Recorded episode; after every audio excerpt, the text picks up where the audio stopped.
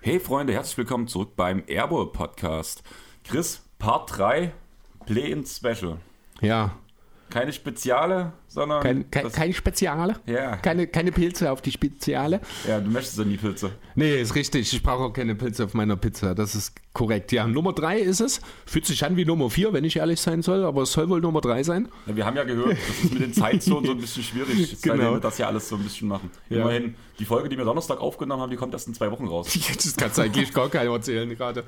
Ja. Aber ja, komplettes Durcheinander. Aber dass wir ein bisschen Ordnung reinbekommen, haben wir uns wieder zwei Experten reingeholt. Zum einen haben wir uns wieder Tobi rangeholt für die Nets. Grüß dich. Hi. Ja, ihn habt ihr, wenn ihr wissen wollt, wie er zum Basketball und so weiter gekommen ist, also diese Standardfloskel von jedem neuen Gast, das könnt ihr bei ihm nachholen, indem ihr Folge 123 nochmal hört, wo wir die Brooklyn Nets unter das Mikroskop genommen haben und mal detailreich beleuchtet haben. Umso glücklicher sind wir, dass du wieder dabei bist. Und unser anderer Experte ist eigentlich kein richtiger Cavs-Experte, aber schon ein Basketball-Nerd durch und durch. Grüß dich, Leo. Ja, hi. Ja, hau doch mal raus. Wie bist du zur NBA gekommen? Was ist dein Lieblingsteam, Lieblingsspieler? Und aus der Liste, die ich dir damals geschickt habe, warum hast du dich für die Cavs entschieden? Ja, ähm, im Prinzip bin ich zum Basketball gekommen, das war so in der Saison 2014, 15. Ich glaube, da bin ich irgendwie mal auf ein YouTube-Video von Steph Curry ge gestoßen, wie er einen Dreier nach dem anderen geballert hat. Und dann irgendwie hat mich das schon so fasziniert und dann habe ich schon ein bisschen angefangen, äh, Basketball zu schauen. Und irgendwie bin ich dann auf, äh, auf ähm, das Wort Grit and Grind gestoßen und fand das einfach super interessant und habe mir dann sehr viel dazu auch angelesen. Und ja, so bin ich dann le letztendlich ähm, Memphis Grizzlies äh, Fan geworden. So, ja, dass ich in der Hinsicht äh, ja letztendlich irgendwie so die Defense äh, und, und harte Spielweise irgendwie sehr bevorzugt habe. Und ja, genau. Es hat sich an den letzten Jahren auch äh, deutlich vermehrt, was ich so äh, gesehen und äh, geschaut habe. In den letzten drei Jahren habe hab ich jede, jede Nacht irgendwie Basketball geschaut, wenn, wenn was lief. Und ja, genau. Ja, wir beide sehen uns ja oder hören uns ja auch sehr regelmäßig im Discord jedes Mal. Ja. Und halt einfach schön entspannt, ein bisschen plauschen, ein bisschen Basketball gucken, Ja, ein bisschen off-topic, ein bisschen on-topic, nenne ich es jetzt einfach mal. Ein bisschen Pilze, ein bisschen Salami dazu, auch als Veganer. Genau. Ja. Aber wieso denn nun die Cavs, Leo? Äh, die Cavs habe ich mir deswegen ausgesucht, weil ich diese defensive Spielweise irgendwie sehr mochte, also wie sie ihren Ring beschützen und das fand ich irgendwie sehr cool, auch diese Saison insgesamt und deswegen habe ich gedacht, ja, ich schaue mir die Cavs mehr an und und äh, ja, schaue sie mir auch in der, dem Matchup gegen die Nets an, wie das aussehen könnte. Okay, perfekt. Ich würde sagen, wir fangen erst mit Tobi an. Gib uns doch mal bitte eine Zusammenfassung der letzten Saison von den Brooklyn Nets. War ja alles ein bisschen turbulent, sag ich mal so. Ja, ich denke, turbulent beschreibt die Saison sehr gut. Also in die Saison sind die Nets ja fast als klarer Titelfavorit gegangen, zumindest in, unter den Fans, unter den Experten, den meisten auch, auch wenn in den Nets-Fanbase da schon ein paar Zweifel gab, ähm, insbesondere aufgrund der Situation mit Kyrie, ähm, der natürlich jetzt über die gesamte Saison eigentlich Probleme bereitet hat, einfach durch seine Abwesenheit, durch die Nichtimpfung. Ähm, auch im Blick auf die Playoffs gibt es da auch noch ein Thema, was von Relevanz wäre, bezogen auf die Toronto Raptors. Ähm, ansonsten hat diese gesamte Situation ähm, in Folge auch mit vielen Ausfällen bezogen auf Covid und sonst was immer wieder zu Chaos geführt. Die Nets waren irgendwie kein wirkliches Team mehr. Also das Gefühl, die Stimmung war wohl schlecht und das Ganze gipfelte dann in dem Trade von Harden zu den äh, 76ers. Und danach hatte man ein bisschen das Gefühl von außen, dass die Mannschaft in sich sich langsam wieder fängt, auch wenn es auch da wieder Verletzungen und ähnliches gab. Ähm, aber zumindest das Miteinander scheint wohl besser ge- zu sein und die Stimmung ist etwas besser. Und jetzt mal schauen, jetzt hat man von zwischenzeitlich klar auf dem Weg zum Number One Seed ist in, auf Platz 7 geschafft und hofft jetzt irgendwie durch die Play-ins doch noch in die Playoffs zu kommen und dann etwas selten Geschehenes zu schaffen, dass ein siebter Seed der noch ordentlich was reißt in den Playoffs. Du hast ja gerade schon den Ben Simmons-Stil angesprochen. Der allgemeine Konsens sagt ja schon, dass die Sixers gewonnen haben. Chris da sieht das ja ein bisschen anders. Wie mhm. siehst du das eigentlich? Ja, also zukunftsmäßig würde ich fast sagen, dass die Nets zumindest ebenbürtig, wenn nicht sogar den Trade gewonnen haben, ähm, sollte Simmons wiederkommen und zu seinem alten Level zurückfinden. Denn der Vertrag läuft noch zwei oder drei Jahre? Drei Jahre, oder? Drei. Drei Jahre läuft er noch. Und wenn Simmons wieder auf All-Star-Level ist, dann hat man für drei Jahre zu einem relativ moderaten Preis einen Top-Spieler, hat jetzt noch zwei Jahre lang Seth Curry, der sich sehr gut entwickelt hat, als Gold äh, wert sich gezeigt hat, jetzt leider mit seinem Knöchel ein bisschen Probleme hat, aber der nächstes Jahr auch noch äh, günstig bei den Nets ist. Und vielleicht kann man Drummond überzeugen zu bleiben, der auch äh, etwas, was den Netz die Saison fehlt, eine starke Big Man Presence bringt. Äh, von daher würde ich sagen, auch weil Harden irgendwie meiner Meinung nach wieder langsam beginnt, seinen schlechten Probleme aus Brooklyn und Ende von Houston Zeit zu zeigen in Philly, dass die Nets mittlerweile fast zumindest langfristig gesehen den Trade gewonnen haben. Wie siehst du das, Leo? Ja, ich denke auch, dass langfristig gesehen auf jeden Fall die, die 76ers den Trade gewonnen haben, allein weil sie auch die diverse Picks ja dazu bekommen haben. Und Harden, also so in zwei, drei Jahren auf jeden Fall nicht mehr auf dem aktuellen Niveau spielen können wird. Aber ähm, ja, also ich, ich denke schon, dass langfristig diese, die Sixers ähm, da eher alt aussehen und die Nets den, den Trade irgendwie gewonnen haben und die 76ers irgendwie, aber jetzt kurzfristig gesehen natürlich deutlich besser geworden sind und ja, letztendlich haben sie ja einen nicht spielenden Simmons mit, mit James Harden ersetzt und für diese Playoffs sehe ich da eigentlich auch schon, schon äh, echt auch gute Chancen für die 76ers da weit zu kommen. Das höre ich natürlich gern. Ich bin ein bisschen vorsichtiger als du, was das angeht. Ich würde gerne noch mal kurz auf das Thema Drummond eingehen, Tobi. Ähm, denn ich sehe da nicht wirklich große Chancen, dass er wirklich in New Jersey bleibt. Das ist schon das zweite Mal heute. In Brooklyn natürlich. Ähm, alleine schon, ich glaube, er hat es auch im Januar oder Februar mal in einem Interview hat er mal so angedeutet, das ist eh klar, dass ich nächstes Jahr wieder woanders sein werde, denn eins ist sicher, äh, die Nets werden ihm wahrscheinlich nicht mehr als das Minimum geben wollen. Und Drummond, der zwar jetzt auch zum Minimum gerade unterwegs ist, denke ich, wird aber schon seinen Wert nochmal ein bisschen gesteigert haben und ein bisschen mehr verlangen wollen. Also ich denke, die Midlevel müssten die Netz schon hinlegen, damit Drummond bleibt. Ob sie dazu bereit sind, da bin ich mir nicht sicher. Ähm, die können, glaube ich, bloß die kleinen Midlevel geben, mhm. diese 5, irgendwas, weil sonst würde man, ich glaube, ins Hardcap äh, Kann sein, manövrieren. Ja. Ich habe jetzt nicht ja. in die Zahlen reingeguckt.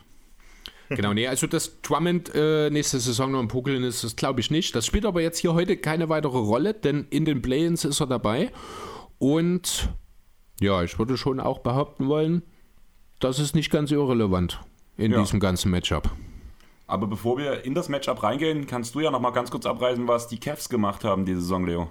Ja, also die Cavs sind sehr stark in die Saison gestartet, haben ähm, einen überragenden Dezember und Januar gespielt mit wirklich tollen, mit einer tollen Spielweise, wo auch ein, ein Garland sich stark verbessert hat. Nicht umsonst hat er ja auch ein MIP-Case irgendwie für sich. Ihr, ich meine, ihr hattet ihn ja auch äh, in den Top 3 und oder Top 4 drin, beide.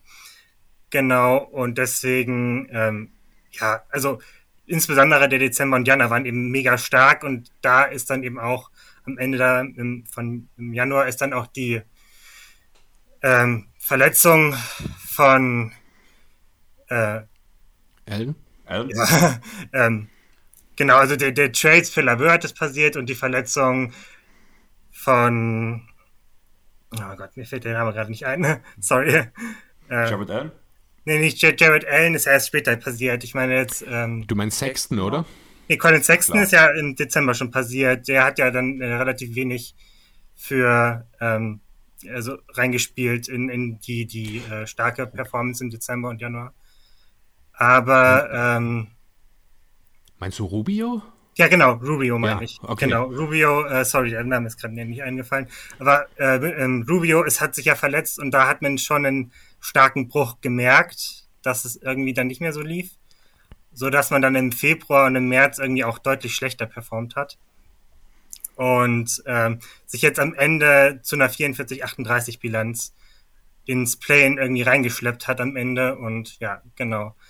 Ähm, deswegen würde ich auch sagen, dass ja, die Form jetzt nicht gerade für die Cavs aktuell spricht. Aber genau, das, das können wir ja später dann noch ein bisschen näher beleuchten. Ja. War nicht der Lever-Deal die Folge der Rubio-Verletzung? Genau, der, der ja, Lever-Deal ne? genau. kam, kam praktisch äh, in Folge der Rubio-Verletzung und äh, man wollte einfach auf Guard, den Guard-Positionen besser abgesichert sein. Und es ist aber insgesamt immer noch nicht so richtig, aber ja, das geht dann später. Wie würdest du denn die Aufstellung machen für die Cleveland Cavaliers? Also zumindest so Starting Five, wer soll oder wer soll danach von der Bank noch Minuten bekommen?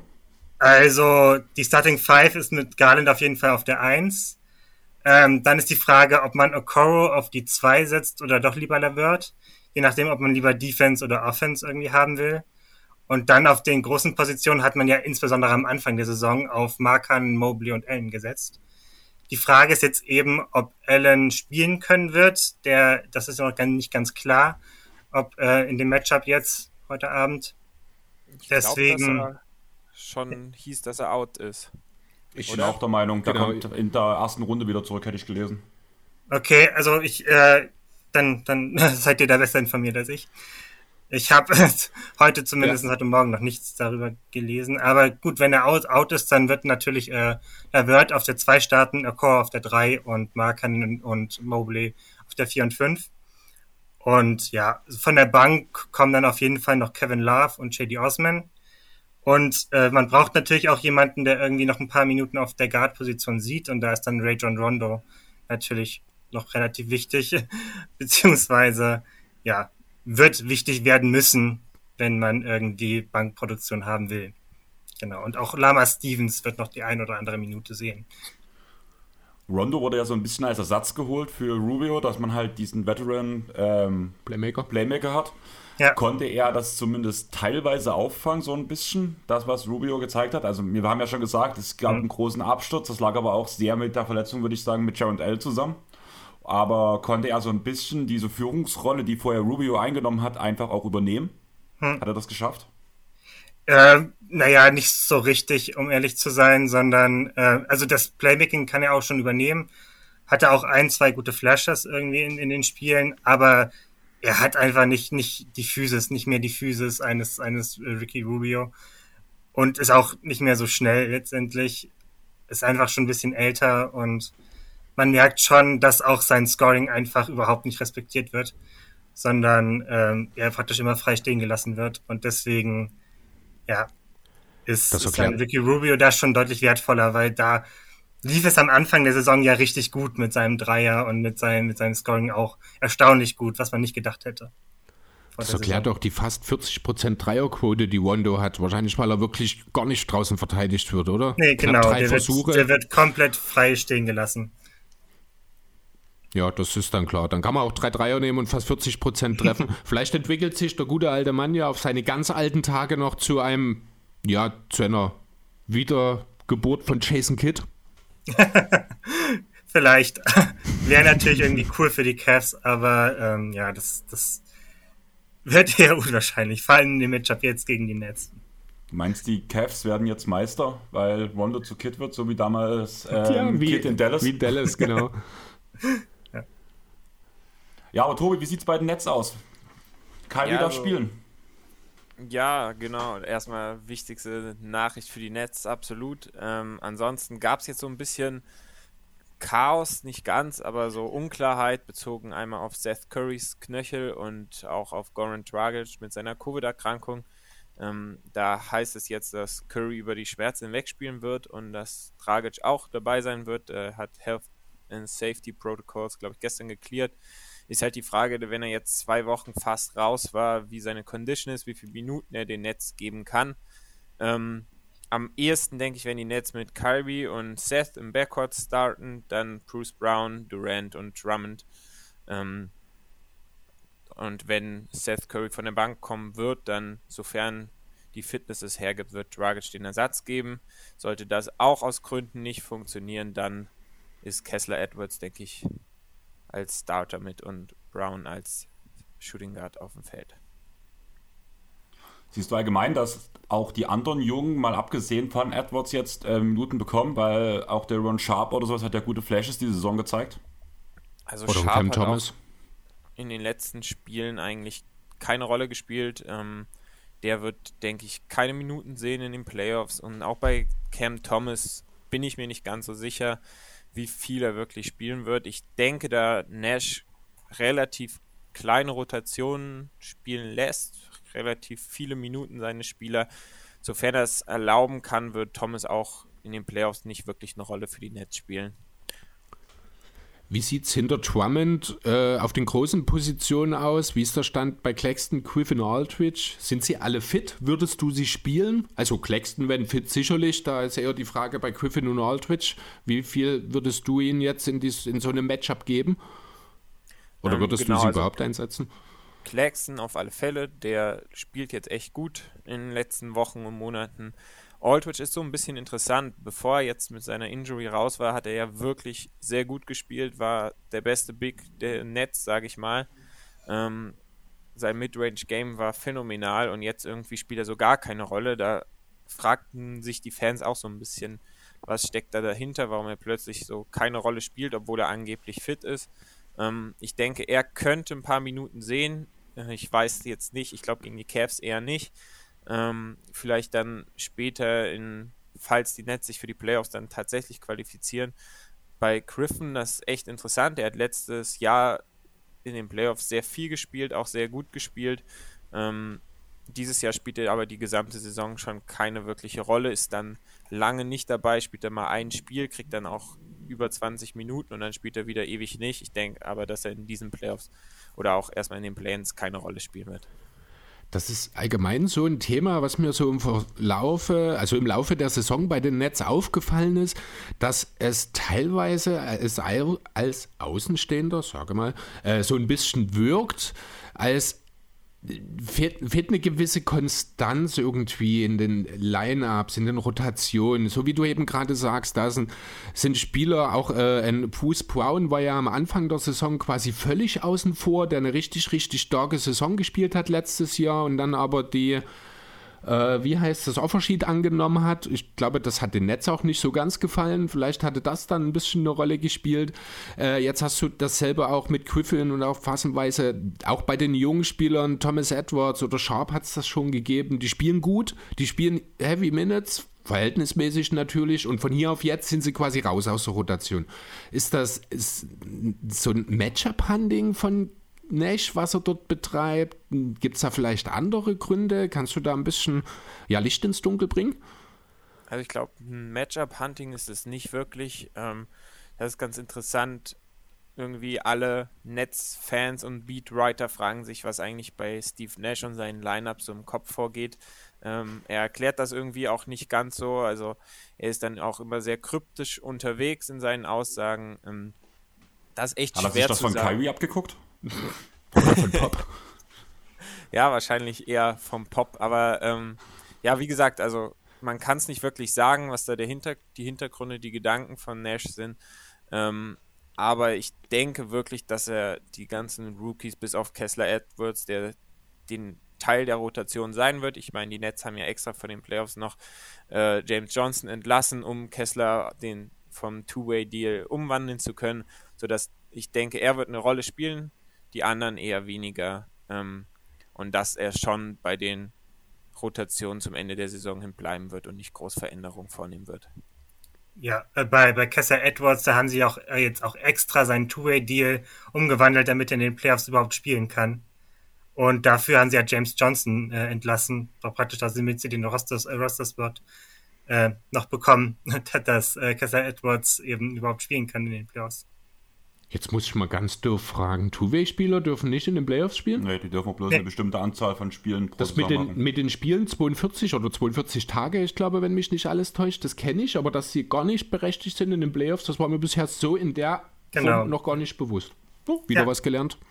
genau. Das war halt auch so ein Grund bei den Clippers mit Coffee. Hm, okay. Ja. Ach so. Ja. Willst du? Nee, ich, ja, wir können uns einfach mal kurz fragend angucken und warten, bis keiner was sagt. Ja, das soll du fängst an. Ähm, ja, wo waren wir denn jetzt zuletzt? Jetzt haben wir so ein bisschen Ähm, ja, kann man ja schon so ein bisschen gehen. Wie würdet ihr die ganze Sache denn angehen? Also, äh, Tobi, du jetzt anstelle der Netz. Die, die Line-Up haben wir jetzt geklärt. Die Netz, da müssen wir jetzt, was das Spiel angeht, wahrscheinlich gar nicht so viel hineininterpretieren, um natürlich erstmal zu wissen, was macht die Netz aus. In erster Linie erstmal äh, das Isolation Play von Carrie und KD. Das führt, äh, geht natürlich vorneweg. Ich glaube, das sind die Netz auch äh, ich glaube nicht ganz die besten, nein, aber Top 3 auf jeden Fall in Isoplays. Ähm, das ist nun parallel gerade auch die Art oder das, wo die Cavs am meisten Probleme haben. Da kommt jetzt natürlich noch der Ausfall von Jared Allen dazu. Wie würdest du das denn nutzen wollen?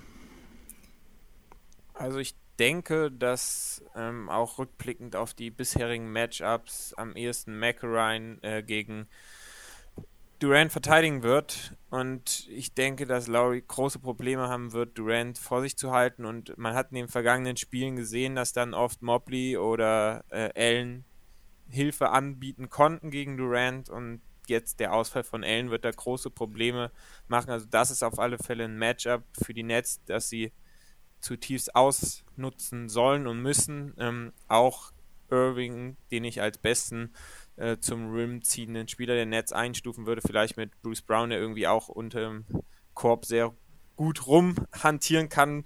Äh, ansonsten aber, das fehlt natürlich jetzt auch den äh, Cavs durch den Ausfall von Allen, sodass ich da wirklich die Mitte auch attackieren würde als Netz. Ähm, und dann kann man hoffen, also die Nets haben, weil du meintest ja, die Nets sind ja sehr ISO-heavy, ähm, dass schon Sie haben aber in den letzten paar Wochen große Probleme gegen Zone Defense gezeigt ähm, und dann sind sie in so ein ISO-Heavy Spiel gegangen, das aber gegen die Zone Defense nicht ganz so gut äh, geklappt hat. Und das wäre ein Punkt, wo sie schauen müssen, ob sie das dann eher ausnutzen können, in mehr passen, als dann wirklich zu sehr auf Durant und Irving zu, sich zu verlassen. Ist halt aber die Frage, ob die Cavs diese Defense überhaupt anbieten werden und wenn ja, wie lange sie die aufrechterhalten können. Ja. Ja, das ist ja auch eine der großen Stärken der Cavs, also mit der Defense und vor allem den Ring beschützen sie ja echt großartig. Also sie haben die niedrigste äh, Effective Field Goal Percentage äh, am, lassen am Ring die niedrigste Effective Field Goal Percentage der Gegner zu.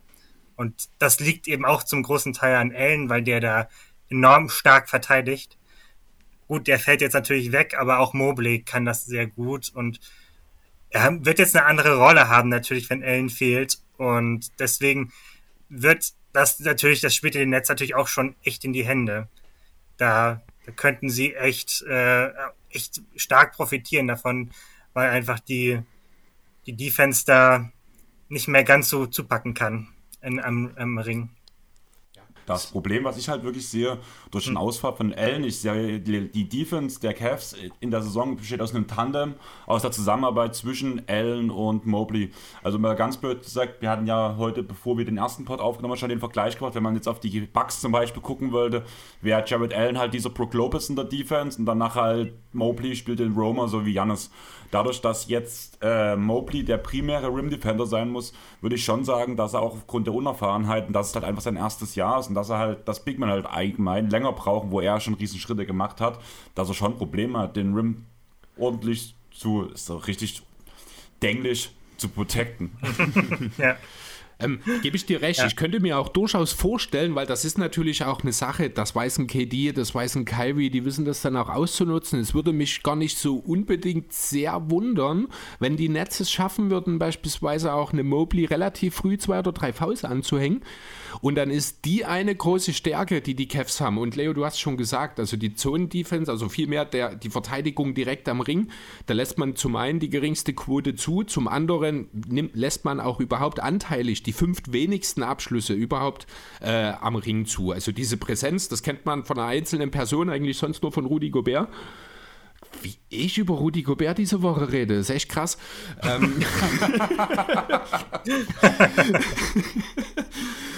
Ähm, ja. ja. und genau, äh, genau diese, welche, äh, diese Stärke ja, kann halt so ganz schnell wirklich alleine mit dem Ausfall von der Personalie Jared Allen äh, auch wirklich zu einer Schwäche werden. Denn ich würde es zwar liebend gerne mal sehen, aber Lauchi Markanen in so einer defensiven Romer-Rolle, das stelle ich mir auch sehr, sehr schmerzhaft für die Augen vor. ja, vor allem, wenn wird auch Lineups spielen müssen, wo Love und Markanen gleichzeitig auf dem Feld sind. Das oh ja. wird witzig anzusehen sein. die Sache ist halt auch einfach, die, die einzige Chance, die ich wirklich für die Cavs sehe, vor allem durch den Jared Allen-Ausfall, ist, dass die Dreier fliegen müssen und dass die Dreier halt ihr Ziel finden. Ich sehe ja. nicht, wie man sonst irgendwie das Scoring von KD und Kylie irgendwie überbieten kann. Das Problem an der ganzen Sache, man ist gerade mal Platz 15 in der gesamten Liga in, ähm, in der Dreier-Percentage mit 35,5% und da zündet man insgesamt sogar bloß die acht wenigsten der Liga mit 32,8 Attempts pro Spiel. Ich habe dafür sogar noch eine Zahl, wenn wir das Ganze nämlich mal auf die Eckendreier runterbrechen, dann sind sie sogar das drittschlechteste Team der Liga, was die Quote angeht. Also äh, die Dreier ja. und die Cavs, das funktioniert nicht so richtig gut zusammen. Eigentlich fairerweise muss man sagen, die Offense und die Cavs funktioniert nicht so richtig zusammen. Am ehesten funktioniert es noch in Ringnähe. Alles, was dann ein, zwei Schritte weg ist und nicht Darius Garland heißt, geht eigentlich gar nicht. Muss man ja. fast schon so sagen. Ja. Äh, klingt ein bisschen hart, du, aber es trifft es eigentlich schon. Du tust gerade Rondo unterschlagen. Ach stimmt, die 40% Dreierquote von Rondo, natürlich. genau. Ja, man, man, ist ja auch nur 20. Äh, ähm, im, im äh, Offensive Rating, also ein 111,9er Offensive Rating äh, mit Garbage Time. Also jetzt von, von BK Refs sind die Zahlen. Ähm, das ist schon, schon nicht so gut, muss man auch sagen. Ja. Die Offense ist insgesamt eine der, der Schwächen von, von den Cavs, also.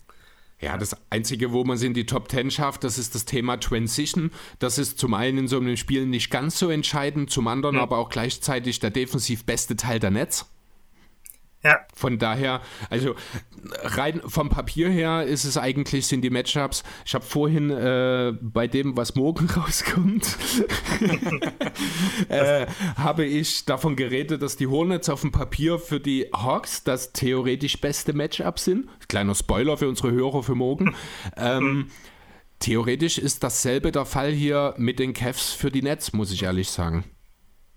Ja, also die Transition wird ja so und so ein bisschen in dem Spiel wahrscheinlich wegfallen, weil einfach, ähm, also das wird ein Playoff-Spiel wahrscheinlich werden und da wird die Pace langsamer und Transition ist nicht mehr so wichtig.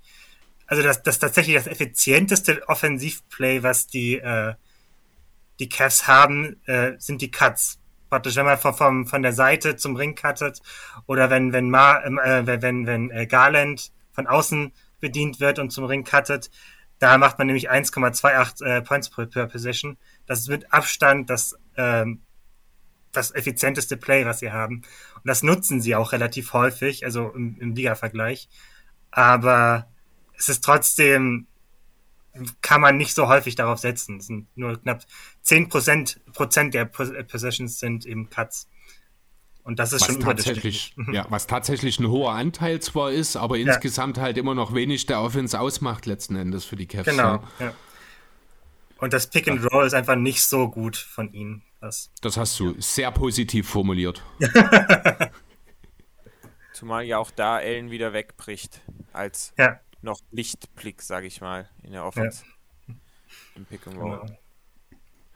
Tobi, was denkst du? Wie würdest du anstelle von Nash ähm, diese Cavs Defense attackieren? Würdest ähm, du auf Matchup-Hunting gehen? Würdest du ähm, viele ISOs spielen, wie es sowieso gemacht wird, weil eigentlich ja kein Spieler mit einer Klasse von einem Kyrie oder ein Kyrie aufhalten kann, beziehungsweise geschweige denn einen KD aufhalten kann? Also ich würde schon in gewissem Maße Matchup-Hunting spielen, ähm, gerade weil wir es ja auch eben hatten, dass Garland eigentlich die Offensivoption der Cavs überhaupt ist, dass man probiert, ihn in der Defense zu binden, dass man ähm, ihn zwingt, auch in der Defensive seine Energie zu verbrauchen, damit er dann vielleicht zum Ende hin Erschöpfung aufweist. Das, denke ich, ist sehr wichtig. Ähm, andererseits hatten wir schon das Thema, dass Durant am besten gegen Laurie viel ISO spielen sollte. Ähm, genau, also ich denke schon, dass die beiden mit ISO wieder ordentlich punkten können. Und dann ist halt die Frage, ähm, wenn Seth Curry mit dabei ist, dann und fit und auch lange spielen kann, dann ist auch der Dreier für die Nets wieder eine gute Option. Ähm, mit ihm in den 560 Minuten, die er auf dem Feld stand, haben die Nets ein Offensive Rating von 119,9 gehabt. Ähm, der Dreier fiel mit über 40 Prozent. Wenn er nicht auf dem Feld ist, dann fiel der Dreier nur mit knapp besser als 35 Prozent. Also das ist ein großer Faktor. Und da ist auch für die Nets wichtig, dass Curry möglichst lange, möglichst viel spielen kann in dem Spiel, denke ich. Einfach mal, weil es mich interessieren würde, weil ich es selber auch nie so wirklich gesehen habe. Ich habe jetzt auch bloß ein paar All-Possession-Recaps geguckt zu den Nets. Ähm, aber was eigentlich ziemlich geil funktionieren sollte, ich habe noch nie einen Pick-and-Roll oder Pick-and-Pop Kyrie mit KD bewusst gesehen. Wird das viel gespielt? Kaum. Ich aber wäre das nicht eine Riesenwaffe? Vielleicht lässt sich das nicht, äh, Nash auch für die Playoffs offen, damit man es eben nicht im Vorfeld ausgauten kann. Ich denke schon, dass äh, jeder Coach, der in die Playoffs kommt, noch ein oder zwei Plays hat, die in der Regular Season nur ganz, ganz wenig gespielt hat, damit es eben nicht ausgescoutet werden kann vorab. Ähm, ich bin mir auch sicher, jeder gegnerische Trainer ist sich dieser potenziellen Gefahr bewusst. Ähm, und genau deswegen nutzt es Nash erst dann, wenn es wirklich drauf ankommt. Das ist meine Theorie dazu. Also ich liebe Steve Nash wirklich gerade als Mensch, aber irgendwie habe ich nicht das Gefühl, dass er äh, noch groß was aus dem Hut zaubern wird und kann. Ähm, aber vielleicht tue ich ihm ja Unrecht. ja, den letzten äh. wünschen. ja. Okay, nächste These, die geht eher zu Leo. Hm. Ähm, Moses Brown. Ja für, also so ein Hot Take für die ganzen Mavs-Fans. Wir haben ja schon oft mitbekommen, dass man so einen klassischen Rim Protector, und das macht er, das ist ja wirklich die einzige Stärke, die ihr so wirklich habt, so ein bisschen Rim Protection, hm, ähm, ja. kann man einigermaßen ersetzen. Also sprich, kannst du die Position von Jared Allen vielleicht auch gerade in diesem Spiel mit Moses Brown ersetzen, dass du halt einen großen Spieler hast und dass Mobley in seine alte Rolle zurückkehren kann als Roamer? Dass, da, also, dass er seine Stärken ausspielen kann? Ja. Also wenn Allen fehlt, dann wird Moses Brown auf jeden Fall ein paar Minuten sehen müssen. Und ich denke auch, dass das auch defensiv ganz gut klappen kann, also weil er den Ring schon ganz ordentlich beschützt, aber im Prinzip ist das in dem Matchup vermutlich auch relativ egal, weil die Nets mit Kyrie und Kevin Durant einfach die besten Midrange-Werfer haben und die gar nicht so viel zum Ring müssen oder wollen. Also auch ein Curry oder ein Mills äh, wollen ja nicht unbedingt am Ring abschließen sondern die nehmen ihre, ihre Pull-Up-Dreier oder ihre Midrange-Jumper. Also wird das gar nicht so relevant sein. Da braucht man, glaube ich, Allen schon eher, damit man wenigstens ein bisschen switchen kann, obwohl man das in der Saison jetzt wirklich fast gar nicht gemacht hat, sondern wirklich auf die Rim Protection gesetzt hat. Und deswegen ist, glaube ich, Allen auch gar nicht, äh, also ist ein großer Ausfall. Den wird auch ein Moses Brown irgendwie nicht abdecken können auch wenn er bestimmt ein paar Minuten sehen könnte. Ja. Zumal das offensiv, ich glaube, auch sehr, sehr fragwürdig ist. Ja, weil er keinen Ball fahren kann. Ja, zu einem das, ja. Ähm, ging es halt wirklich so eher darum, jetzt nicht unbedingt, dass ich jetzt Moses Brown da. Die so geht es halt darum, Mobley in diese Womer-Rolle zu bringen, genau. oder? Hm. Da, das, diesen Weg will ich halt irgendwie suchen, aber da sehe ich halt von allen, auch einen Kevin Love, der hat zwar mehr Erfahrung, aber da sehe ich zumindest als Rim Protector schon Brown noch in einer besseren Position. Ja, aber ich würde ihn jetzt im 1 zu 1 Vergleich, unabhängig davon, wer daneben ste steht, würde ich schon noch sagen, ist dann Mobley doch noch die bessere Option. Ähm, man kann dann zum Beispiel auch überlegen, dass du wirklich Love dort daneben stellst. Musst du bei Pick and Roll Defense natürlich aufpassen, aber Love kann dann der sein, den du defensiv am Ring parkst sozusagen. Dann kannst du Mobley ein bisschen agiler wieder agieren lassen. Ähm, ja. Gleichzeitig schadet dir das offensiv nicht, weil Kevin Love ist, ich glaube, zu 90 Prozent dafür verantwortlich, dass die Cavs ein Top 10 Post-Up-Team sind. Von ja. daher äh, denke ich, ist das vielleicht auch nochmal ein Thema, äh, was auch offensiv für die Cavs relevant werden kann, dass man äh, Kevin Love eben dort mehr versucht einzubinden und Lösungen findet, wo man ihn eben auch defensiv dann auf der Platte lassen kann. Das funktioniert dann am ehesten wahrscheinlich wirklich, so wie ich es gerade gezeichnet habe, beziehungsweise würde mir keine andere Option einfallen zumindest. Oder habt ihr noch eine Idee? Ja, offensiv, also man, die, die Cavs sind auch keine schlechten Offensiv-Rebounder. Also wenn man irgendwie das Possession Game gewinnen könnte, indem man viele Offensiv-Rebounds holt, könnte, hätte man wahrscheinlich noch eine Chance, irgendwie einen Shootout zu gewinnen. Eine kleine Chance, aber auch nur, weil mit Allen natürlich auch ein super Offensiv-Rebounder wieder fehlt.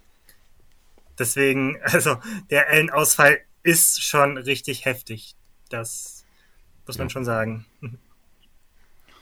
Aber Tobi, was wäre so der X-Faktor? Wer, wer muss, wer oder wer könnte herausstechen in dieser Serie und danach das, wir sind ja, oder glaube alle eigentlich gerade so, wie es klingt, dass das schon eine eindeutige Sache für die Netz sein sollte. Aber wer wird derjenige sein, der das Spiel scheidet? Sage ich mal so. Also ein Spieler, der auf alle Fälle dafür in Frage kommt, ist Bruce Brown. Ähm, ich denke, er wird auf Garland viel abgestellt werden, muss ihn verteidigen. Er, wenn er, da ist so ein bisschen der Gedanke mancher, dass er vielleicht auch Bruce äh, Garland schon in den Halfcourt der Cavs aufnehmen sollte in der Defense hin und wieder, um ihn einfach wirklich permanent unter Druck zu setzen. Ähm, ich denke auch, wir werden von Brown wirklich viele Minuten sehen. Im letzten Spiel gegen die Cavs hat er auch schon fast 40 Minuten runtergerissen. Ähm, ich denke, dass er der entscheidende Faktor sein könnte, Garland zu stoppen. Und wenn Garland nicht mindestens 30, 40 Punkte scored und noch viele Assists verteilt, dann sehe ich eigentlich keine Chance, dass die Cavs das Ding gewinnen. Jo. Ja. Und was wäre dein Way to win? Wie könnten es die Cavs schaffen? Leo? Wie, also im Prinzip, sie müssen das Possession Game irgendwie gewinnen, eben mit den Offensivrebounds. Da brauchen sie einen guten äh, Kevin Love, Mobley muss da ordentlich biesen und, und auch einen Markanen, obwohl der jetzt auch nicht so ein super Rebounder ist. Das wäre eine Chance auf jeden Fall, wenn sie eben mehr Possessions haben als die, die Nets und irgendwie dadurch, dass die Nets ja eher sehr, sehr klein spielen und sie haben ja nur zwei wirklich gute Bigs mit Drummond und Claxton, die sich wahrscheinlich die, die großen Positionen, die Minuten da unter sich aufteilen. Deswegen, das könnten sie vielleicht irgendwie schaffen. Aber es ist, ist natürlich äh, irgendwie ein großes, äh, ja, wenn, und natürlich müssen die Würfe fallen. Und was auch, also mein großer X-Faktor ist, die Dreier müssen fallen. Von Markanen, von Love, von Garland. Ja, also die müssen echt da sein. Und man ist eben nicht so ein besonders gutes Shooting-Team was irgendwie die Wahrscheinlichkeit auch schon ein bisschen runterschraubt. Ja. Ähm, Tobi, hast du schon mal überlegt, wie denn eine Smallball-Line-Up gegen dieses Cavs-Team aussehen könnte? Und wie das funktionieren ähm, würde? Ja, also das ist natürlich eine Frage, die schon gestellt werden muss, ob das eine Option ist für die Nets. Ähm, ich denke, es kommt auch ganz drauf an, wie die Cavs sich entscheiden, sollte KD dann wirklich als Fünfer spielen, ob sie selber groß bleiben und man dann durch die Geschwindigkeit äh, die Cavs noch mehr unter Druck setzen kann, eine Defensive. Ähm, und wenn die Cavs dann in Panik geraten und vielleicht anfangen, nur noch oder selber ein bisschen kleiner zu gehen, dann ist auch wieder eine oder sehe ich auch nicht wirklich, dass die Cavs dann eine Chance haben. Das heißt, wenn man es irgendwie schafft, große Cavs zu verteidigen, dann äh, kann man auch Small gehen. Ich denke aber nicht, dass die Nets wirklich sich entscheiden werden, Small zu gehen. Ich denke, dass wir viel Claxton und viel Drummond sehen werden, die eigentlich durchgängig auf dem Feld stehen werden. Ja. Wäre das überhaupt so sinnvoll, mit diesem Netzteam halt so richtig small zu gehen, sage ich mal, mit je nachdem, was du für Guards draufschießt, sag ich mal, Irving, Curry und zum Beispiel Mills oder, oder Dragic. Das Problem ist ja, du wirst ja an der Defense aufgefressen. Also du hast keinen einzigen Pro-Defender als Guard und wenn du da drei davon auf dem Feld hast, das macht auch ein KD am Rim nicht mehr weg. Ja, Smallball heißt, du musst den Gegner im Shootout schlagen, das ist schon klar. Also ich denke jetzt auch nicht, dass das eine Heavy-Minute-Lineup werden wird, äh, ganz besonders nicht in diesem Spiel, aber ich könnte mir schon vorstellen, wenn man zum Beispiel äh, Anfang in der zweiten Hälfte merkt, das Spiel ist noch recht offen, ähm, einfach mal was probieren, wenn es schon kein Kyrie KD Pick and Roll ist, dann vielleicht einfach mal eben Drummond oder Claxton rausnehmen und dann dafür einen weiteren Guard mit rein, dann eben von mir aus Mills oder Brown. Ähm, also, dass du dann wirklich, ja, von mir aus auch mal mit vier Guards. Mit Irving, mit Curry, mit Brown, mit äh, haben wir noch einen? Ja, ich hätte Dragic. jetzt liebend gern Dragic dann in dem Fall. Ich hätte jetzt liebend gern Joe Harris, ehrlich gesagt, äh, mit genannt hier an der Stelle. Der ist leider raus. Und dann dort KD noch auf die 5. Wenn du das mal für 2-3 Minuten spielst, kann es durchaus auch schnell mal ein 12-2 Run oder sowas sein, der das Spiel dann vorentscheiden kann, weil so schnell reagiert dann vielleicht auch die Cavs nicht darauf und man kann hm. sie vielleicht auch ein bisschen überrumpeln damit. Ja, aber ich sehe es dort eher den Punkt, dass du genauso schnell wieder 12-0 ran kann, kannst auch kannst auch in die andere Richtung kannst gehen. auch die 0-12 angeben, weil einfach gerade mit diesem riesen Cavs-Team in Markan sogar, der ja eigentlich wirklich ein Hemd ist, könnte fast jeden dieser Guards Aufposten. bis sonst wohin mhm. schieben. Wobei dazu ja. dann noch gesagt, äh, so ein 12-Run, der äh, 12-0-Run der großen Cavs, der würde länger dauern als ein 12-0-Run der kleinen Nets. Das darfst du halt auch nicht vergessen. Die kleinen Nets hauen dir drei Dreier und machen noch ein paar Freiwürfe und sind dort schon. Mhm. Während die Cavs als schlechtes Shooting-Team wahrscheinlich grundsätzlich erstmal 10 bis 20 Prozent mehr Possessions dafür brauchen. Ja, ja. Wobei man dazu auch sagen muss, weder Markanen noch Love gehen wahnsinnig stark zum Ringen. Die, also Markanen mit 54 Prozent seiner Abschlüsse hinter der Dreierlinie und Kevin Love 62 Prozent seiner Abschlüsse sind Dreier. Also die nehmen praktisch wirklich fast nur Dreier. Und der Rest, also das, das sehe ich irgendwie auch nicht, dass die dann irgendwie die physisch überrennen, sag ich mal so, die, die Cavs. Jo. Wenn wir gerade bei Lineups sind, ein Lineup, das ich sehr gerne noch viel mehr sehen würde, ist äh, Claxton, Kessler Edwards und Bruce Brown zusammen. Dann entweder mit KD oder mit äh, Kyrie against und dann halt noch irgendwie weiter ähm, mit dann okay. wahrscheinlich Tragic oder so. Ähm, die haben jetzt bisher in der Saison 68 Minuten zusammengespielt und das würde ich sagen, ist das einzige Lineup, wo die Nets anscheinend wirklich verteidigen können. Die haben in diesen 68 Minuten zusammen ein äh, Defensive Rating von 99,2, was einfach irre ist in der aktuellen Liga. Ähm, ist halt natürlich relativ wenig, aber das wäre auf alle Fälle eine Option, dass die Nets dann auch mal zumindest zwischenzeitlich äh, defensiv den Druck einfach deutlich erhöhen könnten auf die Gegner, um so ein bisschen nochmal andere Looks zu geben. Ja, man muss ja schon auch dazu sagen, die Nets sind an sich, was die Defense angeht, gerade bei Jumpshots doch relativ solide. Das habe ich auch gar nicht unbedingt erwartet. Also gerade im Midrange-Bereich und auch was die äh, Dreier angeht, ist man in den Top 10, was das angeht, der gegnerischen Quoten. Wobei äh, also hm? behaupten würde, dass da wie auch immer die Quoten ein bisschen, zumindest das Auge äh, schlagen, weil die Nets spielen gerade in den letzten Wochen auch, dass die teilweise absolut Chaos den Dreier verteidigen, dass halt dann viel Glück gefühlt auch mit dabei ist, wo einfach dann auch der offene Wurf nicht getroffen wird und dadurch halt die Quoten schlecht sind. Ich weiß nicht, ob das irgendwie die Angst vor einem Kevin Durant oder Kyrie gegen die zu spielen ist oder was auch immer, aber irgendwie täuschen, glaube ich, die Quoten ein bisschen über das hinweg, was die Nets da wirklich verteidigen.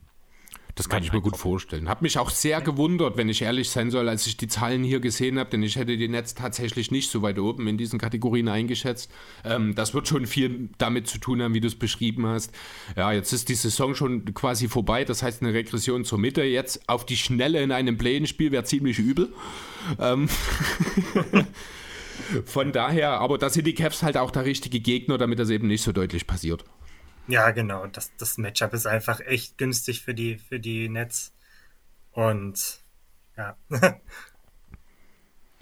Aber ja, ich würde sagen, Tobi, dein Tipp, die Nets machen das oder was denkst du? Wie eng bzw. wie klar wird es?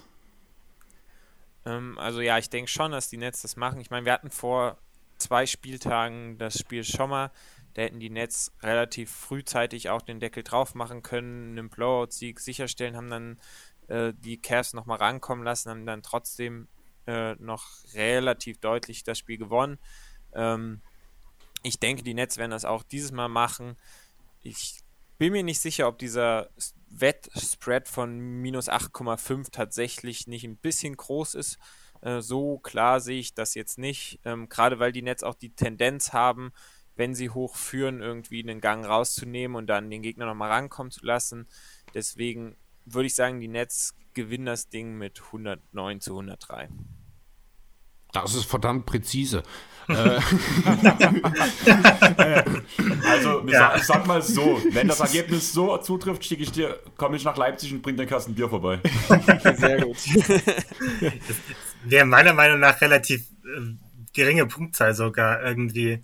Weil ich irgendwie eher sehe, dass das Ganze irgendwie in einem Shootout endet. Weil die Nets einfach so gut sind und die Cast dann irgendwie mithalten müssen. Und dann eben ihre Lineups mit Love und, und Markan spielen müssen und dann defensiv natürlich auch irgendwie relativ schwach sind. Vor allem, wenn Garland noch mit auf dem Feld ist.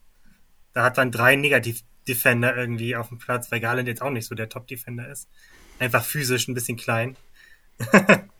und deswegen, ja, ich, ich hätte gesagt, das wird irgendwie so ein, so ein 120 zu 111 oder so. Aber ja, ich bin auch deutlich auf der Seite der Nets, äh, der Nets, denn, also, auch wenn es stimmt, dass sie jetzt auch gegen die, die Pacers auch wieder dann im dritten Viertel irgendwie so ein bisschen den Schlendrian ähm, ja, gehabt haben und die, die äh, Pacers wieder rankommen lassen haben. Mein, das Ding ist, das Spiel. Ja, Tobi? Was wir auch noch vergessen haben oder noch gar nicht angesprochen haben, ist die Riesenunterschiede bezogen auf die Playoff-Erfahrung. Hm. Ähm, also die Nets angeführt von Kyrie und KD, die jeweils schon Champions sind. Ähm, und bei den Cavs hat neben Love so ungefähr Caris LeVert die meiste Playoff-Erfahrung in Brooklyn und es waren eigentlich auch nur Niederlagen. ähm, deswegen könnte das natürlich in einem engen Spiel, sollte es dazu kommen, auch nochmal ein großer Faktor sein, einfach. Du vergisst Rondo. Genau. Ja, Rondo wird mir zu oft vergessen heute hier. Ich wollte es auch gerade sagen. ja, ähm, ich würde noch mal kurz äh, das Thema, was äh, Leo angesprochen hat, die äh, Chance für die Cavs, sagtest du, so sinngemäß wäre quasi nur im Shootout mitzuhalten. Ähm, ja. Ich sehe durchaus auch in diesem Spiel ein Shootout. Das äh, würde mich nicht wundern, wenn wir hier wirklich über viele Punkte reden. Ich habe einzig und allein die Zweifel daran, dass die Cavs tatsächlich mithalten können. Muss ich ganz ehrlich sagen, also damit in einem Shootout die Sache eng bleibt, brauchen wir wahrscheinlich, müssen wir wahrscheinlich wirklich über 45 Punkte von Garland und ein 30-Punkte-Spiel von Love reden, damit das überhaupt in Play ist, so ungefähr. Also so sehe ich schon die Stärkenverhältnisse. Ähm, andererseits unterschätze nicht das Herz eines so guten Verteidigungsteams, auch wenn vielleicht der wichtigste in diesem Zusammenhang fehlt. Das kann durchaus auch nochmal Energie freisetzen und die Netz ordentlich nerven. Aber am Ende glaube ich, müssen wir nicht lange drüber diskutieren, dass mit der individuellen Qualität eines Kevin Durant und eines Kyrie Irving jedes Play-in-Spiel einfach per Blanko-Matchup gewonnen werden muss, eigentlich, oder? Ja, absolut. Unabhängig vom Gegner. Also eigentlich schon. Aber ich sehe, für mich gibt es eigentlich nur einen Grund, wie Cleveland das irgendwie gewinnen kann. Erstmal punkto Playoff-Erfahrung. Äh, Playoff Wir haben Champion JD Osman vergessen. Um ja, stimmt, genau. mal nochmal einen Ring zu werfen, weil ein Ring trägt er ja. Ja. Ähm, man muss eigentlich physisch gegen die Nets agieren, weil das war der Grund, warum sie, warum die äh, Pacers zum Beispiel an dem Spiel überhaupt wieder rangekommen sind. Hm. Die haben ein bisschen physisch gespielt, haben vor allem, KD hatte seine Probleme, vor allem mit seinem Wurf, weil er einfach immer wieder irgendjemanden an seinem Körper dabei dran hatte. Hat im Endeffekt, glaube ich, 15 oder 16 Assists in dem, in dem Spiel gemacht, aber halt die Wurfquoten waren unter aller Sau. Ja. Aber das muss man machen. Man muss versuchen, den Ball aus der Hand von Kyrie und KGD zu kriegen. Das schafft man nur, indem man hart attackiert, indem man vielleicht auch ein bisschen dreckig spielt. Allerdings ja. hat man für genau das eigentlich auch ein paar der richtigen Leute. Und dann muss man halt einfach hoffen, dass die Würfe nicht fallen. Das ist der, ein, der einzige Punkt, wo ich irgendwie Chancen für Cleveland sehe. Und da kann man halt echt froh sein, dass das ein One-Winner-Go-Home-Game ist. Einfach aus dem Grund, weil in einem Spiel kann das mal passieren, in sieben ja. sehe ich da keine Chance. Richtig. Ja. ja, die Pacers haben im dritten Viertel auf Zone Defense umgestellt und haben die Zone praktisch zugestellt und da haben die Nets in dem dritten Viertel nicht direkt ein Mittel gegen gefunden.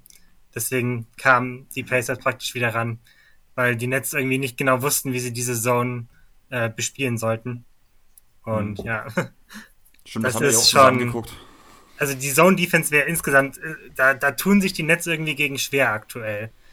Aber trotzdem, selbst in dem Fall, wenn sie sich irgendwie schwer tun und die Würfe nicht so gut fallen, fände ich, also ist das schon, da muss schon viel richtig laufen, damit die Cavs das gewinnen. Und ja, man braucht eben echt einen, einen Love, der in 15 Minuten 32 Punkte aufliegt, wie jetzt im letzten Spiel. genau. Oder oder ein Garland, der irgendwie 30, 35 plus scored, damit das irgendwie läuft. Wobei man da eben auch sagen muss, die Defense der Nets ist eben eine Schwachstelle und die kann attackiert werden.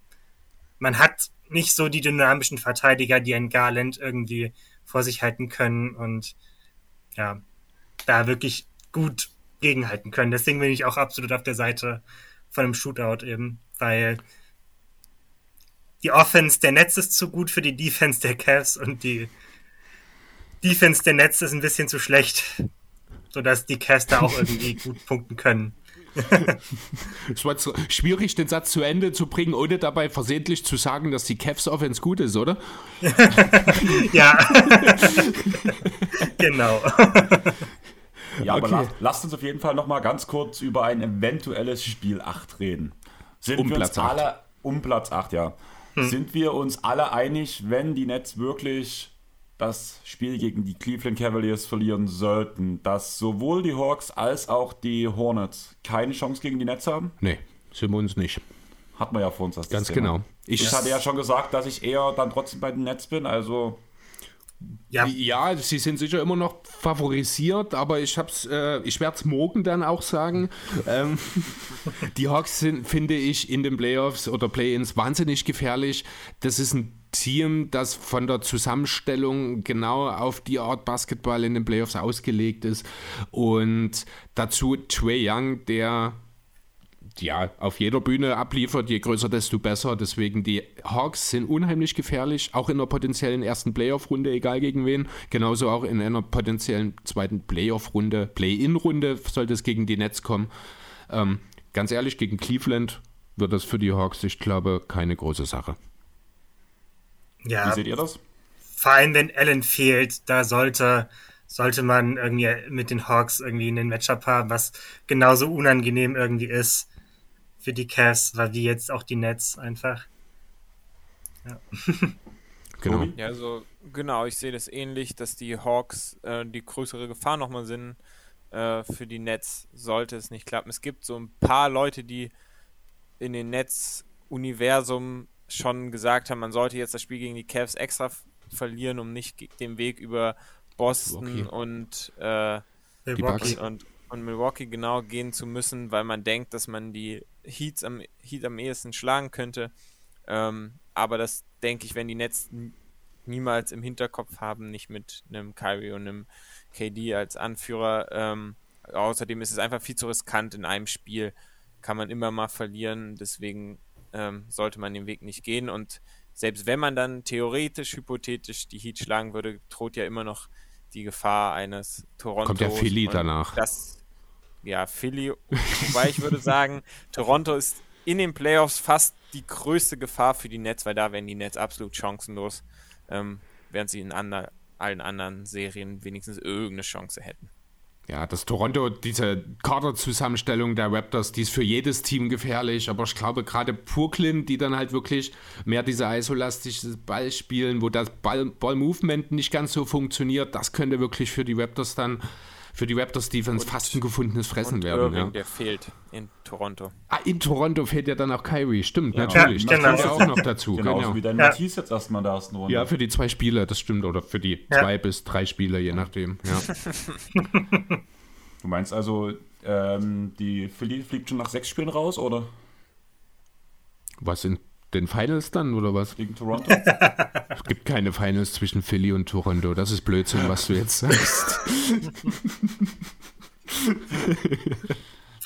ja, das ist für Philly, auch wenn sie irgendwie das Matchup gegen Toronto bestehen, das Danach ist Schluss. Äh, also ich mu muss ich auch ganz ehrlich sagen, ich bin auch überhaupt kein Fan, äh, auch gerade was jetzt in den letzten zwei, drei Wochen dann, was Harden da gezeigt hat. Da fehlt mir die Aggressivität. Ich habe ganz, ganz blöde Vorahnungen, dass ich Rockets Playoff Harden sehe, jetzt hier für die Sixers. Und dann kann Embiid von mir aus auch 40 und 40 auflegen und das wird trotzdem unheimlich schwierig. Also äh, Toronto sollte man, auch wenn es ein unheimlich unangenehmes Matchup ist, schlagen können. In sechs Spielen würde ich jetzt behaupten wollen. Vielleicht tatsächlich in sieben, weil eben mit Matisse der beste Wingverteidiger zwei bis drei Spiele fehlen wird in Toronto. Ähm, aber durchsetzen sollte man sich schon, aber ich glaube, es ist egal, wer danach kommt. Danach ist Schluss. Ich denke, gegen Miami hat man auch gut eine Chance. Also. Ah, Miami ist so ein unheimlich kluges Team, so ein hart spielendes Team. Das kann ich mir ja. vorstellen, dass das die Sixers auch ordentlich entnervt.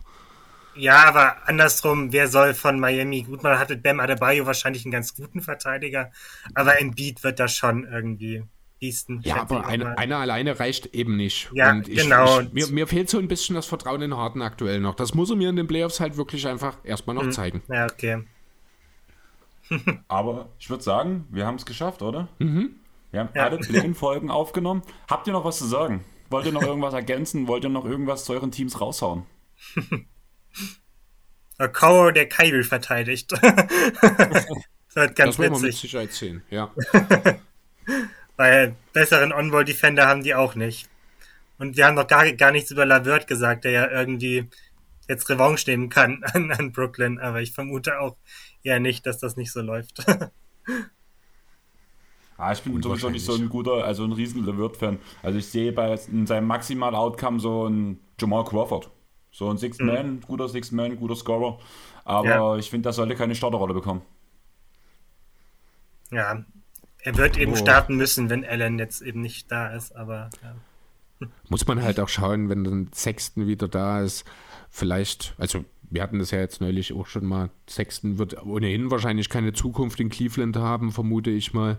Äh, deswegen sehe ich jetzt nicht, in welcher Version LeVert dann irgendwie mal auf die Bank kommt. Ich sehe ihn auch ein bisschen anders, ich glaube, als du, wenn du das so sagst. Ich sehe ihn schon durchaus als Starter, hat natürlich seine Probleme, ist jetzt, äh, braucht schon einen Point Guard neben sich. Er kann jetzt selber nicht unbedingt die, äh, den Point spielen die ganze Zeit. Ist jetzt kein super guter Verteidiger, aber ich finde schon, dass er irgendwo seinen Starter-Spot einnehmen kann. Also ich finde, für mich ist der typische Sixth-Man-Spieler, muss ich sagen.